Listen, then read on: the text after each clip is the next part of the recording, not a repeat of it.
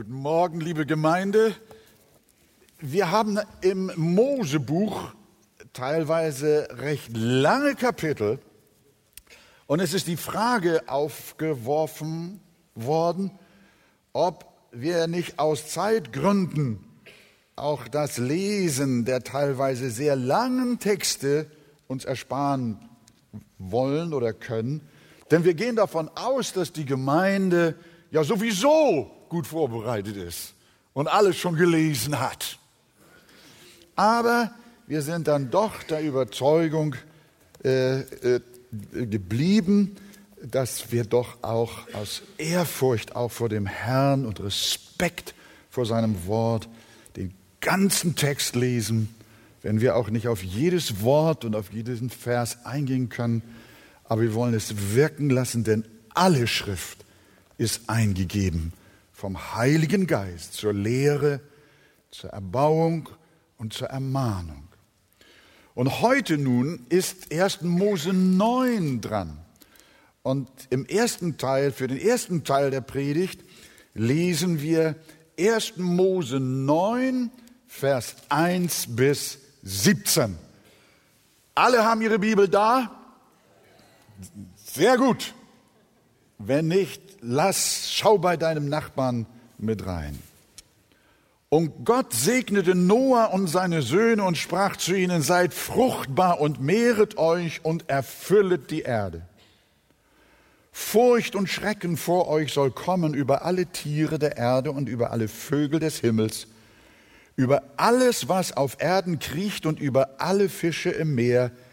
In eure Hände seien sie gegeben. Alles, was sich regt und lebt, soll euch zur Nahrung dienen. Wie das grüne Kraut habe ich es euch alles gegeben. Nur esset das Fleisch nicht, während seine Seele, sein Blut noch in ihm ist. Für euer Blut aber, für eure Seelen, will ich Rechenschaft fordern, von der Hand aller Tiere will ich sie fordern und von des Menschen Hand. Von seines Bruders Hand will ich des Menschen Seele fordern. Wer Menschenblut vergießt, des Blut soll auch durch Menschen vergossen werden. Denn Gott hat den Menschen nach seinem Bild gemacht. Ihr aber seid fruchtbar und mehret euch und reget euch auf Erden, dass euer viele werden darauf. Und Gott sprach zu Noah und zu seinen Söhnen mit ihm. Siehe, ich richte meinen Bund auf mit euch und mit euren Nachkommen, auch mit allen lebendigen Wesen bei euch, mit Vögeln, Vieh und allen Tieren der Erde bei euch mit allem, die aus der Arche gegangen sind, was für Tiere es seien auf Erden. Und zwar will ich meinen Bund mit euch dafür aufrichten, dass forthin nie mehr alles Fisch von dem Wasser der Sündflut ausgerottet werde. Und dass auch keine Sündflut mehr kommen soll, um die Erde zu verderben. Und Gott sprach, dies ist das Zeichen des Bundes, welchen ich stifte zwischen mir und euch und allen lebendigen Wesen, die bei euch sind, auf ewige Zeiten. Meinen Bogen setze ich in die Wolken, der soll ein Zeichen des Bundes sein zwischen mir und der Erde. Wenn es nun geschieht, dass ich Wolken über der Erde sammle und der Bogen in den Wolken erscheint, dann will ich an meinen Bund gedenken, welcher zwischen mir und euch und allen lebendigen Wesen von allem Fleisch besteht, dass forthin die Wasser nicht mehr zur Sündflut werden sollen, die alles Fleisch verderbe. Darum soll der Bogen in den Wolken sein, dass ich ihn ansehe und gedenke an den ewigen Bund zwischen Gott und allen lebendigen Wesen, von allem Fleisch, das auf Erden ist. Und Gott sprach zu Noah, das ist das Zeichen des Bundes, welchen ich aufgerichtet habe zwischen mir und allem Fleisch, das auf Erden ist. Herr Jesus, wir danken dir für dein Wort und bitten dich, hilf uns, es recht zu verstehen. Amen. Setzt euch gerne hin. Also wir haben wieder eine neue Welt. Wie zu Anfang bei Adam und Eva. Noah ist quasi so eine Art nächster Adam oder zweiter Anfang oder auch ein zweites Haupt der Menschheit.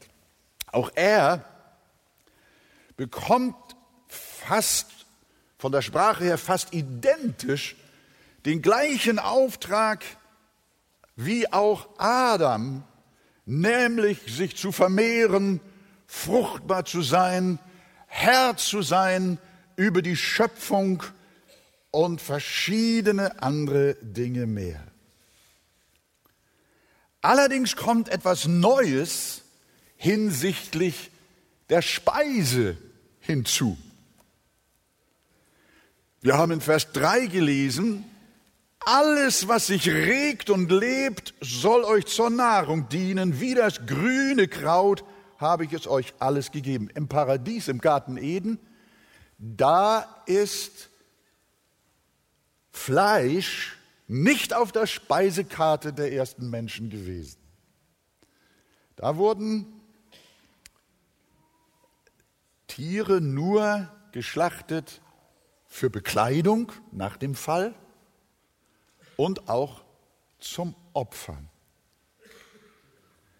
Nun soll auch der Mensch gern Fleisch essen. Allerdings, Vers 4, mit einer Einschränkung. Nur dürft ihr das Fleisch nicht essen, während sein Leben, sein Blut noch in ihm ist. Gott will also nicht, dass wir wie in kultischen Handlungen unter Heiden, manchmal üblich, Blut trinken. Er will auch nicht, dass wir Fleisch essen, aus dem das Blut noch nicht ausgelaufen ist. Und der lehrmäßige Grund dafür den finden wir in 3. Mose 17, Vers 11. Denn das Leben des Fleisches ist im Blut. Und ich habe es euch auf den Altar gegeben, um Sühnung zu erwirken für eure Seelen. Denn das Blut ist es, das Sühnung erwirkt für die Seele. Also Blut steht für Sühnung und weist im Besonderen nach dem Gesamtzeugnis der Heiligen Schrift auf das heilige Blut Jesu Christi hin, durch das wir Vergebung der Sünden haben. Und deshalb wird dieses Verbot seit Noah gegeben, auch im Hinblick auf das Sühneblut Jesu Christi. Im Abendmahl trinken wir das Blut des Herrn symbolisch. Aber das ist ein heiliger Akt. Zur profanen Speise gehört für Gottes Kinder kein Blut. Dass das wichtig ist, wird dadurch klar, dass das auch im Neuen Testament so bleibt.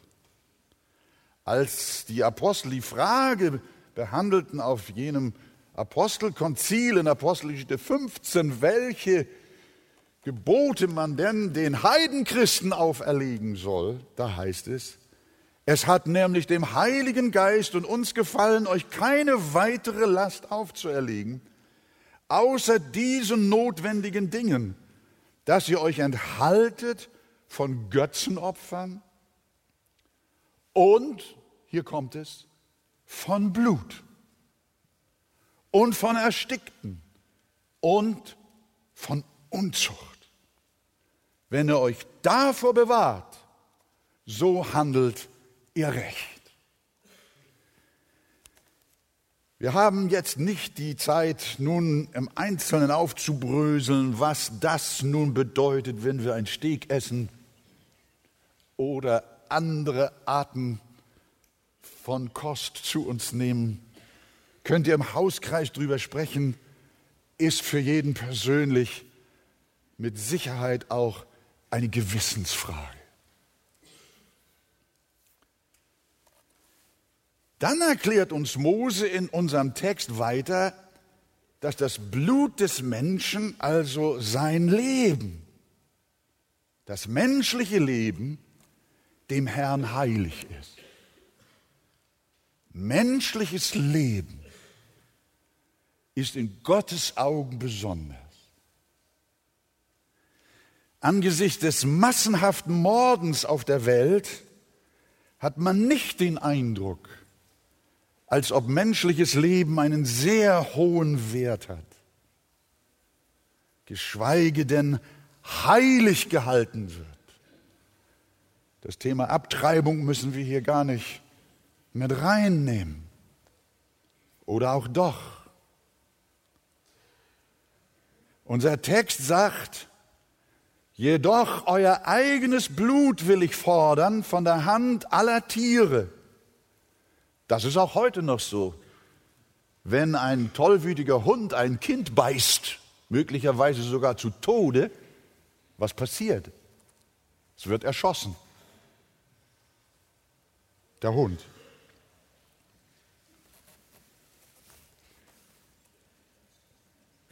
Und ich will es fordern, das menschliche Leben von der Hand des Menschen. Von der Hand seines Bruders will ich das Leben des Menschen fordern. Wer Menschenblut vergießt, dessen Blut soll auch durch Menschen vergossen werden. Denn im Bild Gottes hat er den Menschen gemacht. Dreimal kommt hier das Wort fordern vor. Habt ihr das gelesen? Ich will fordern das Blut, das durch gemeine Hand vergossen wurde will ich von dem Mörder fordern. Wie immer man diese Worte verstehen will, eines ist klar. Gott erwartet, dass Mörder angemessen bestraft werden. Im Psalm 9, Vers 13 heißt es, denn der Herr forscht nach der Blutschuld und denkt daran, er vergisst das Schreien der Elenden nicht. Wir dürfen also nicht den Ernst verkennen, der aus der Sicht Gottes vorliegt, wenn die Justiz einen Mörder zu lax bestraft. Gott vergisst das Schreien der Angehörigen der Opfer nicht. In 4. Mose 35, 33 sagt uns die Bibel, dass sogar ein Land entweiht wird wenn nicht in diesem Sinne der Heiligen Schrift Recht gesprochen wird. Also Gottes große Vorgabe an Noah für die neue Welt war der besondere Schutz des menschlichen Lebens. Und so geht es hier in Abvers 18 um ein gewaltiges Thema. Dort haben wir gelesen, aber mit dir will ich meinen Bund aufrichten, Noah. Und du sollst in die Arche gehen, du und deine Söhne und deine Frau und die Frauen deiner Söhne mit dir. Das war ein Bund der Gnade. Ihr wisst, Noah wurde nicht durch die Flut gerettet, weil er ein besserer Mensch war als die anderen. Er war auch ein Sünder. Er wurde errettet, weil der Herr ihm gnädig war. Und nun steht er mit seiner Familie allein auf der neuen Erde. Und aus Dankbarkeit und Überwältigung opfert er dem Herrn. Und was tut Gott? Er bestätigt den Bund und erweitert ihn zu einem Bund, wie wir es nennen, allgemeiner Gnade. Vers 9 bis 11. Schaut nochmal und lest nochmal. Siehe, ich richte meinen Bund auf mit euch, mit eurem Samen, der nach euch kommt, auch mit allen lebendigen Wesen bei euch, mit Vögeln, Vieh und allen Tieren der Erde bei euch, mit allen, die aus der Arche gegangen sind, was für Tiere es seien auf der Erde. Und ich will meinen Bund mit euch aufrichten, dass künftig nie mehr alles Fleisch von dem Wasser der Sintflut ausgerottet wird und dass auch keine Sintflut mehr kommen soll, um die Erde zu verderben. Ein Kapitel vorher, Kapitel 8, Vers 21 bis 22 wurde schon ähnlich von Gottes Seite her zu Mose geredet. Ich will künftig den Erdboden nicht mehr verfluchen um des Menschen willen, obwohl das Trachten des menschlichen Herzens böse ist von seiner Jugend an. Auch will ich künftig nicht mehr alles Lebendige schlagen, wie ich es getan habe. Von nun an soll nicht aufhören Saat und Ernte, Frost und Hitze, Sommer und Winter, Tag und Nacht, solange die Erde besteht. Was geschieht hier? Hier bricht die seit Jahrtausende die, die Jahrtausende lange Gnadenzeit in der Geschichte der Menschheit an.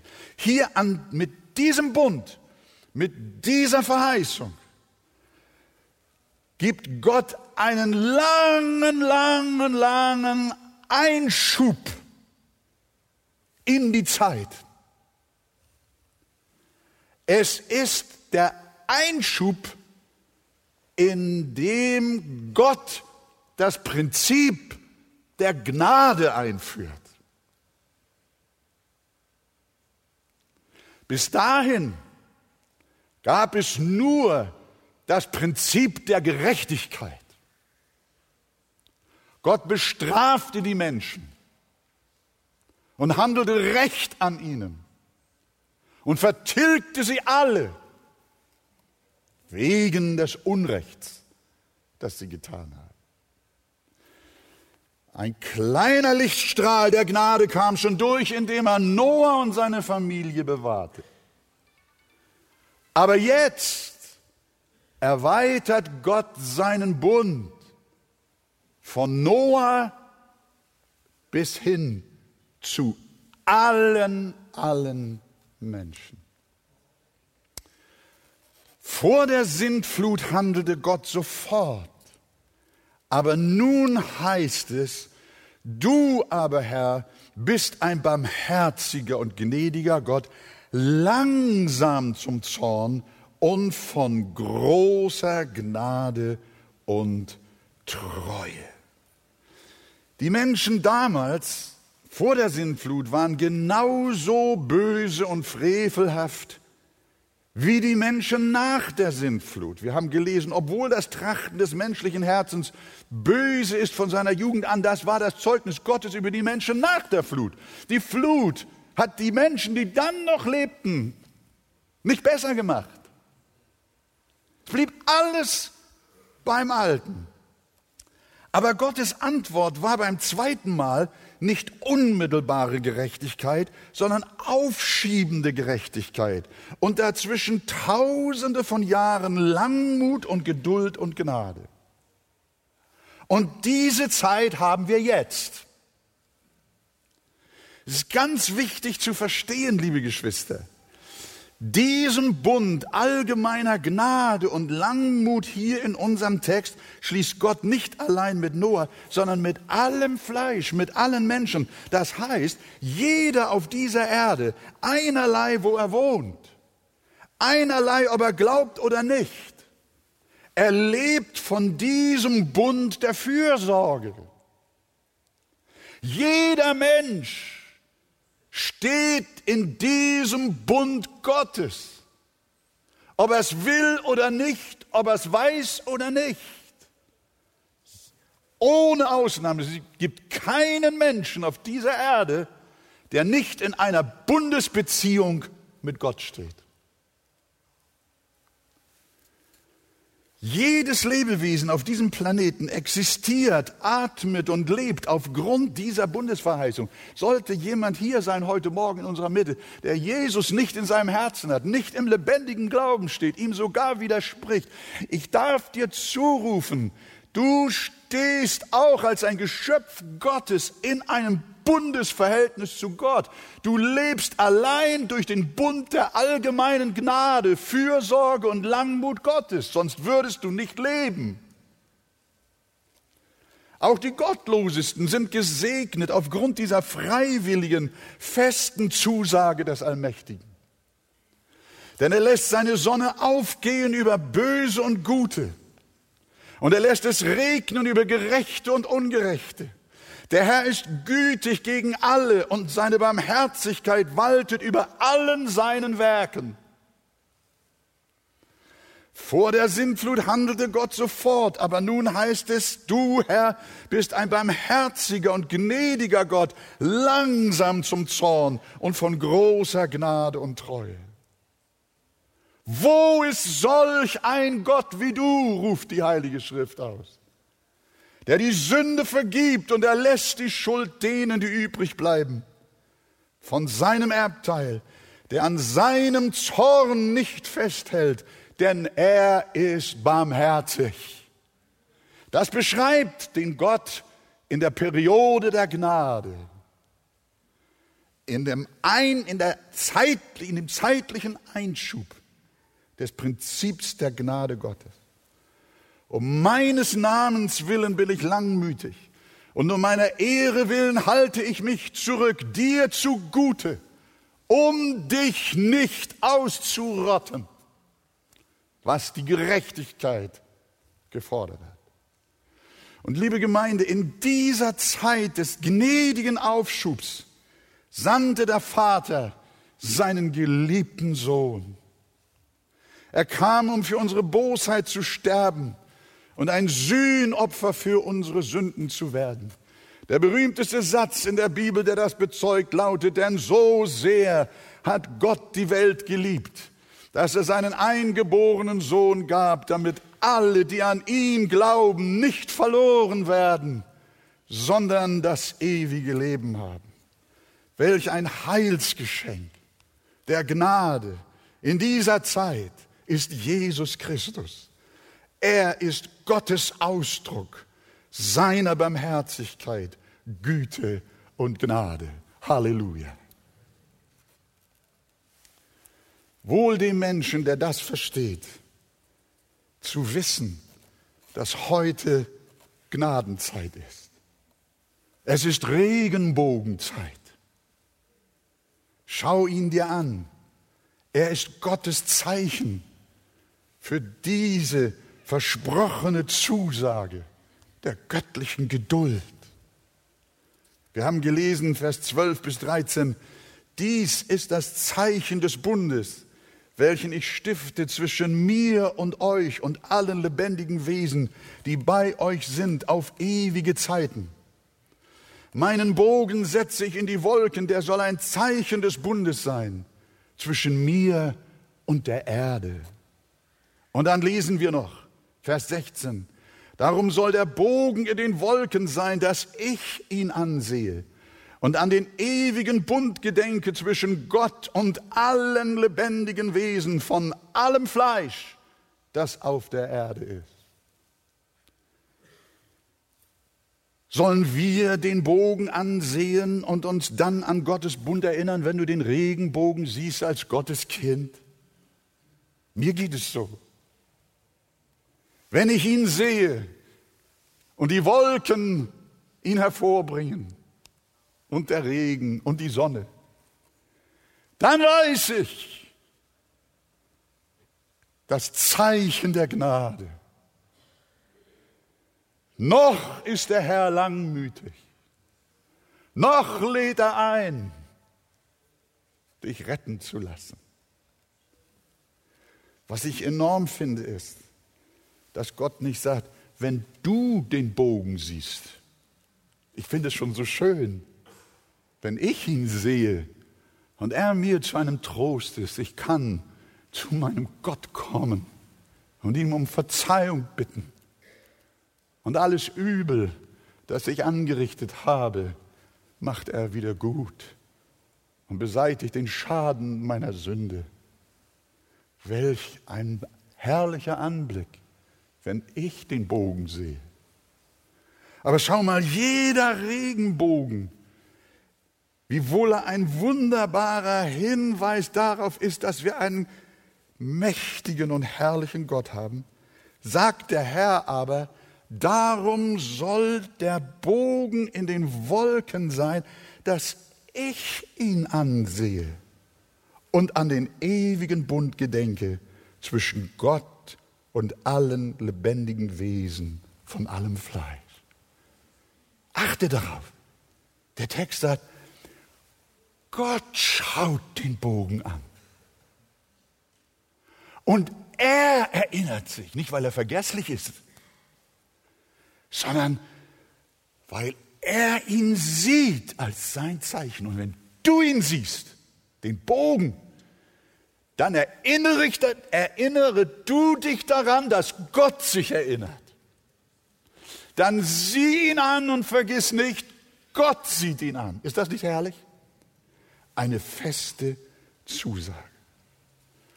Was machst du mit der Gnadenzeit? Was machst du mit diesem Bund der Gnade, lieber Freund, unter dem du bist? Trittst du ihn mit Füßen? Verachtest du den Reichtum seiner Güte, Geduld und Langmut? Und erkennst nicht, dass dich Gottes Güte, seine Gnadenperiode zur Buße leitet? Dass du noch nicht gar aus bist, dass du noch lebst, dass du atmest, das geht auf Noah zurück und auf den Bund, den Gott mit ihm und allen Menschen gemacht hat. Nutze die versprochene Langmut des Allerhöchsten dazu, dich zu bekehren zu dem Gott deines Lebens, von dem du abgefallen bist. Von Jesus heißt es in Lukas 4, der Geist des Herrn ist auf mir, weil er mich gesalbt hat, den Armen frohe Botschaft zu verkünden. Er hat mich gesandt, zu heilen, die zerbrochenen Herzens sind, Gefangenen Befreiung zu verkünden und den Blinden, dass sie wieder sehen werden, sehend werden, zerschlagene in Freiheit zu setzen. Und jetzt, um zu verkündigen das angenehme Ja des Herrn. Das begann mit Noahs Bund, mit dem Regenbogen das angenehme Ja. Und Paulus sagt, es heißt jetzt, zur angenehmen Zeit habe ich dich erhört und am Tag des Heils dir geholfen. Siehe, jetzt ist die angenehme Zeit. Siehe, jetzt ist der Tag des Heils. Heute ist der Tag der Gnade. Heute ist noch der Regenbogen da. Also mein Freund, heute, so du seine Stimme hörst, die Stimme der Gnade, verstocke dein Herz nicht. Der Regenbogen ist noch da. Es ist noch gnädige Zeit. Es ist noch angenehme Zeit. Aber hört eines Tages auf. Wie lange dauert der Bund mit Noah? Vers 12 hat es geheißen, auf ewige Zeiten. Wie lange dieses ewige Zeiten meint, hat uns schon Kapitel 8, Vers 22 erklärt. Was haben wir da gelesen? Von nun an soll nicht aufhören Saat und Ernte, Frost und Hitze, Sommer und Winter, Tag und Nacht. Und jetzt? So lange die Erde besteht. Das ist ein so lange Gesetz. Gott erhält die Erde bis zum letzten Gericht. Er erhält sie so lange, bis er von dem Prinzip der Gnade wieder zurückkehrt zur Normalität, zur Gerechtigkeit. Und wer diese Zeit der Gnade nicht genutzt hat, er ist im Gericht. Er kann nur noch mit der Gerechtigkeit Gottes rechnen.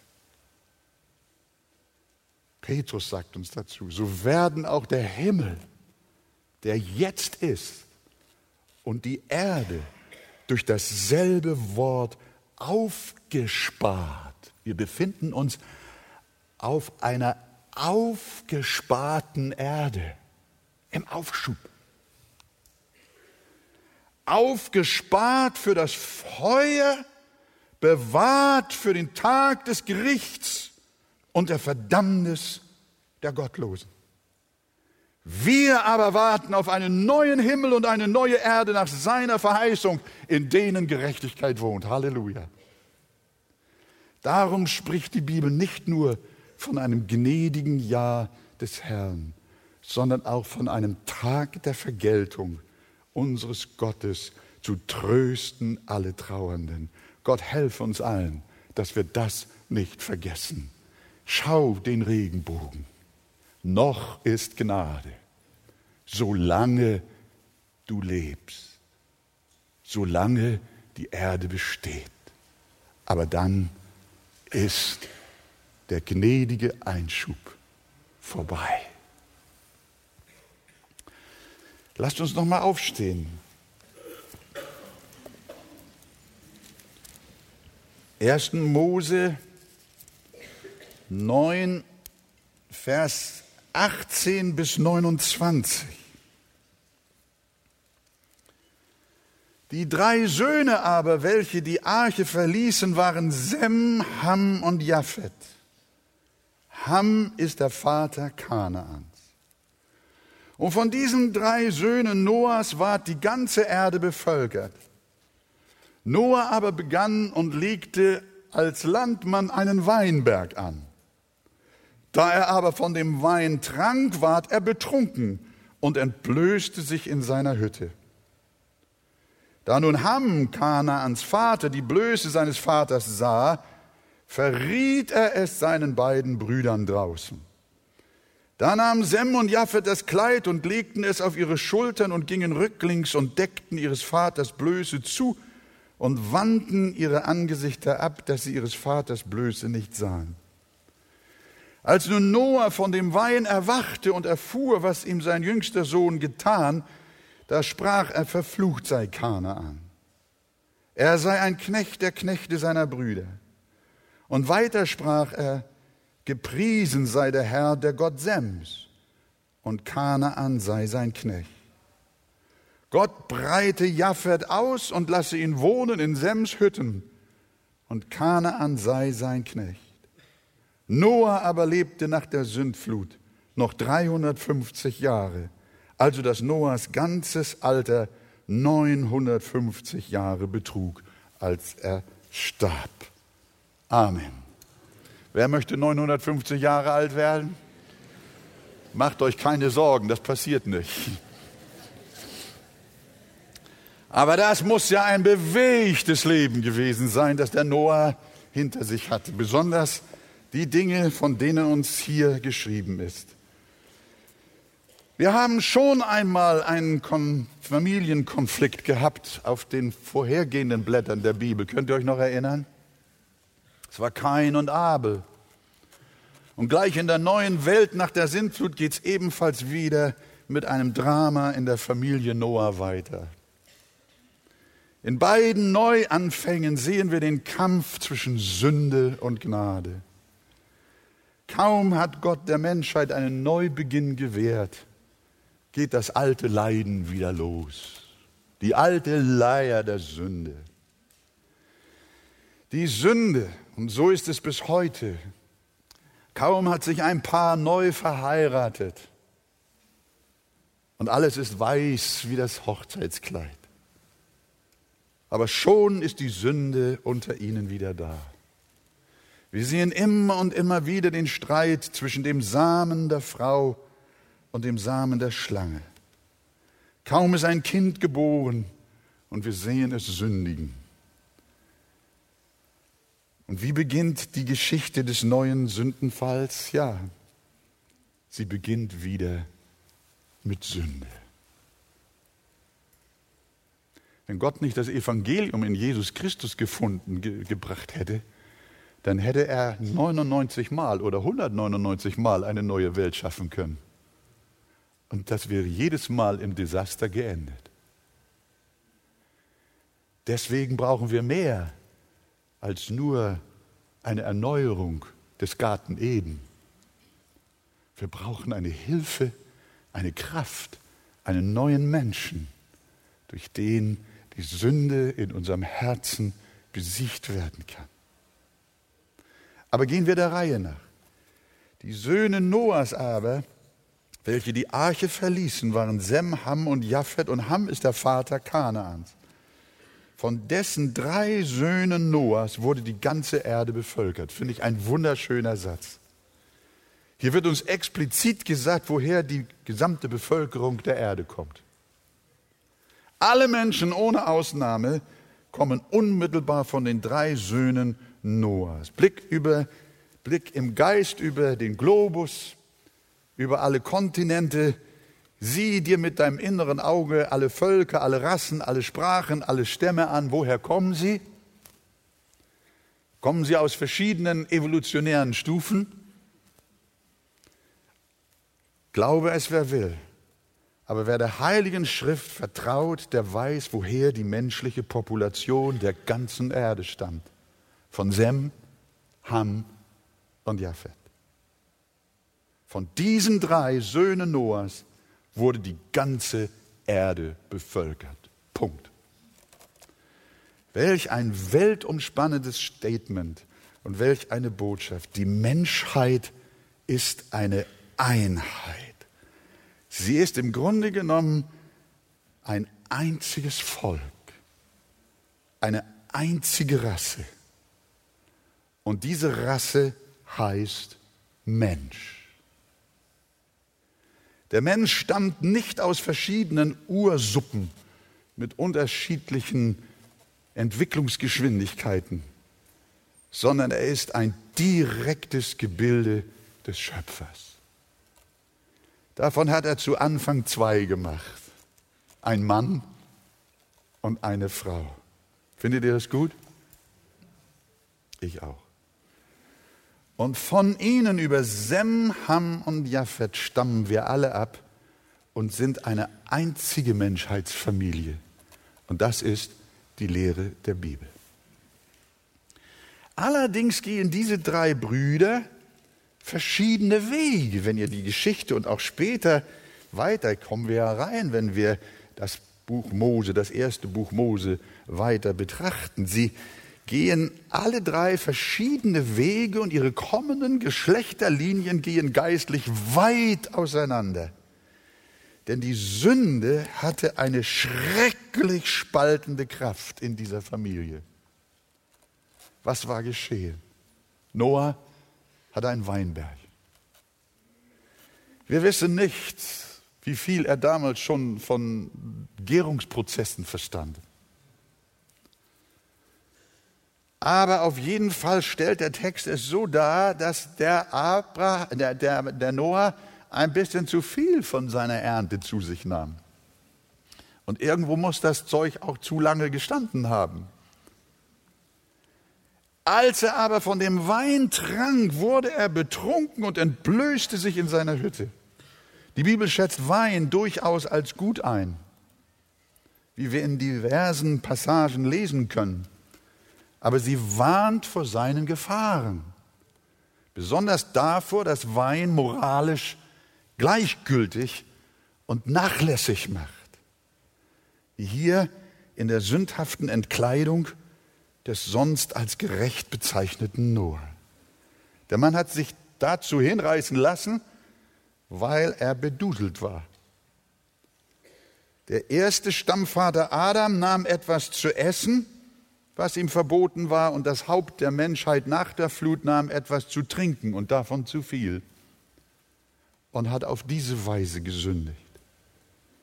Und daraus wurde eine verderbliche Entblößungslust, die uns in unserer Gesellschaft heute allerorten begegnet. Je nackter sich jemand macht, desto toller findet er sich. Aber nach der Bibel ist Entblößung dieser Art unvereinbar mit einem Leben mit Gott. Nur ein Vers, 2. Mose 20, 26. Wenn Menschen zum Altar gegangen sind, dann sollte der Altar nicht irgendwo auf hohen Stufen sein.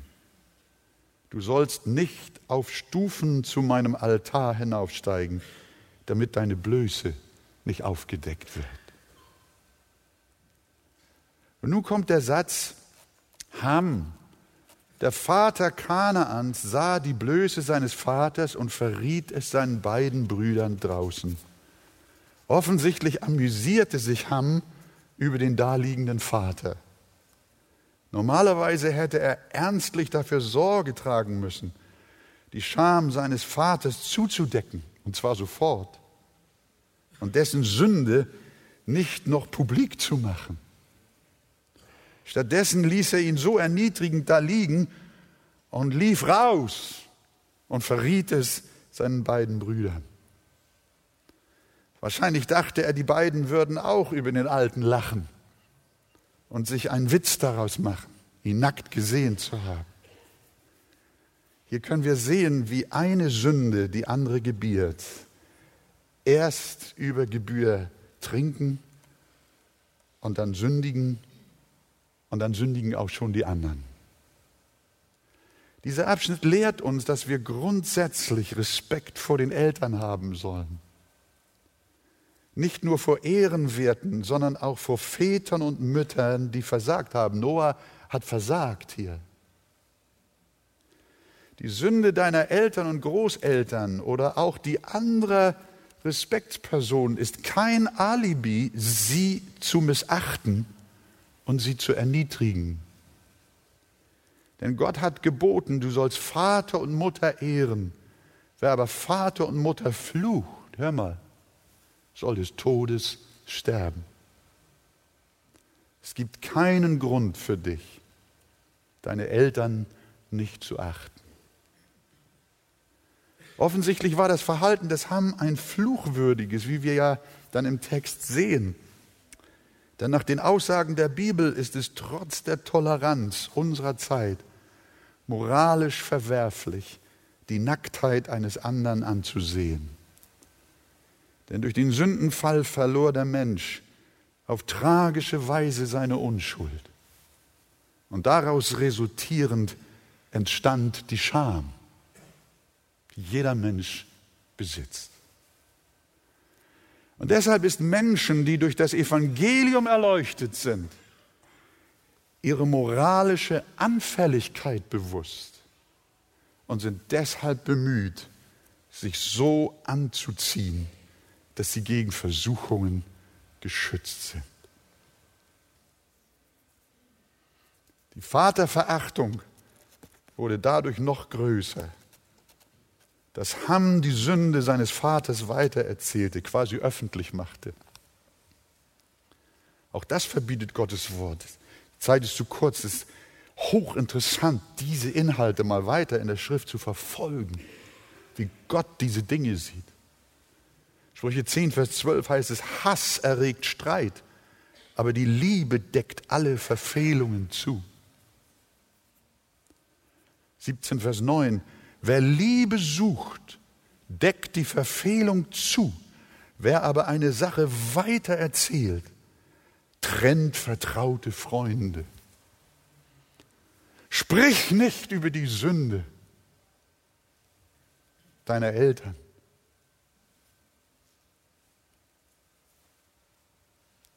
Und schon gar nicht in der Form, wie Ham es getan hat.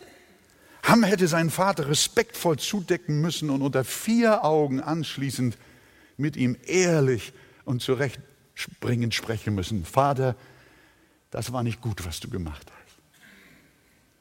Stattdessen hoffte er, sein Gaudi noch zu vergrößern und erzählte seinen Brüdern davon. Und jetzt kommt etwas.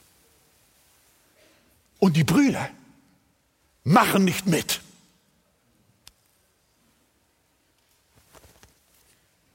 Halleluja. Mach nicht mit. Geh einen anderen Weg. Geh den Weg Gottes. Sem und Japheth rannten nicht schaulustig ins Zelt um sich gleichfalls zu amüsieren, sondern wir lesen, da nahmen Sem und Japhet das Gewand und legten es auf ihre Schultern und gingen rücklings und deckten die Blöße ihres Vaters zu und wandten ihre Angesichter ab, damit sie die Blöße ihres Vaters nicht sahen. Das war biblisch. Wohl dem, der einen anderen Weg geht. Wohl dem, der nicht wandelt nach dem Rat der Gottlosen, noch tritt auf den Weg der Sünder, noch sitzt, wo die Spötter sitzen, sondern hat Lust am Gesetz des Herrn. Der wird stabil, gepflanzt wie die Bäume am Wasserbach. Kein Wunder, dass diese beiden Brüder von Noah anschließend verflucht wurden. Äh, äh, nicht verflucht wurden, das muss ich sagen. Während es Jam über seinen jüngsten Sohn Kanaan getroffen hat. Als nun Noah von dem Wein erwachte und erfuhr, was ihm sein jüngster Sohn getan hatte, sprach er, verflucht sei Kanaan, ein Knecht der Knechte sei er seinen Brüdern. Da drängen sich viele Fragen auf. Aber ich will versuchen, einen Weg der Auslegung euch zu zeigen. Möglicherweise hat Kanaan sich an der Sünde seines Vaters beteiligt und sein Großvater verlacht. Der Kanaan war der Sohn von dem Ham, nicht? Sodass auch er schuldig geworden ist. Denn das Sündigen vererbt sich und macht uns in der Tat zu Knechten. Denn Jesus hat gesagt, Wahrlich, wahrlich, ich sage euch, jeder, der Sünde tut, ist ein Knecht der Sünde. Noah hat geweissagt zu dem Kanaan, dem Sohn des Ham, du sollst ein Knecht sein. Und auf Sünde folgt Knechtschaft. Für uns alle. Und sie ist ein Fluch und wird zum Fluch für ganze Generationen und Völker. Die Untaten der Nazis zum Beispiel sind auch noch nach 70 Jahren eine Last und eine Schuld für unser ganzes Land und unser ganzes Volk. Und wir stellen uns auch darunter und das ist recht so. Wir tragen bis heute die Schuld unserer Väter. Das ist nichts Neues in der Bibel. Oder es ist in der Bibel und was wir heute erleben, ist nichts Neues.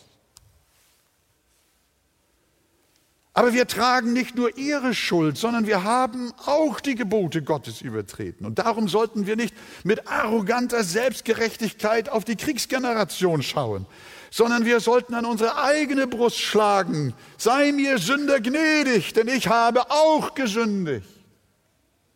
Deshalb, wie durch einen Menschen, schreibt Paulus, die Sünde in die Welt gekommen ist und der Tod durch die Sünde, so ist der Tod zu allen Menschen durchgedrungen weil sie alle gesündigt haben. Nicht nur Ham, sondern auch Kanaan. Und das Volk, das später die Kanaaniter waren, die ständig in Feindschaft zum Glauben der Juden gelebt haben. Der Fluch der Sünde ist zu allen Menschen durchgedrungen. Die Bibel zeigt uns mit dieser Stelle, dass Übertretung keine Verheißung hat. Heute wird die Sünde so lustvoll und verheißungsvoll dargestellt, wie der Teufel, wie die alte Schlange im Garten Eden. Sollte Gott gesagt sollte das was Böses sein, die Ehe zu brechen. Och Mensch, du verzichtest doch nur auf Lust. Ja, das denkst du. Aber deine Übertretung hat keine Verheißung, keinen Segen, nur Unsegen, nur Fluch. Die Nachkommen Kanaans, des Enkels Noahs, wurden ein gottloses Volk, das den Glauben an den lebendigen Gott bitter bekämpfte, wie ich schon sagte, und in ständiger Feindschaft mit dem Volk Gottes der Juden lebte, die ja die Nachfahren Sems waren. Ihr wisst, äh, Sem, Semiten. Antisemiten. Da kommt das jüdische Volk her. Kanaan, die Kanaaniter. Aber es gab einen Menschen unter den Kanaanitern, die aus diesem Fluch ausbrechen konnten. Denken wir einmal an die Hure Rahab. Sie wohnte in Kanaan. Sie war eine Kanaaniterin, eine Nachfahren von Ham. Und dessen Sohn, jüngsten Sohn Kana. Diese Dirne nahm heimlich die Kundschafter Israels auf, verhalf ihnen zur Flucht und hing vereinbarungsgemäß ein rotes Band über die Stadtmauer und wurde errettet.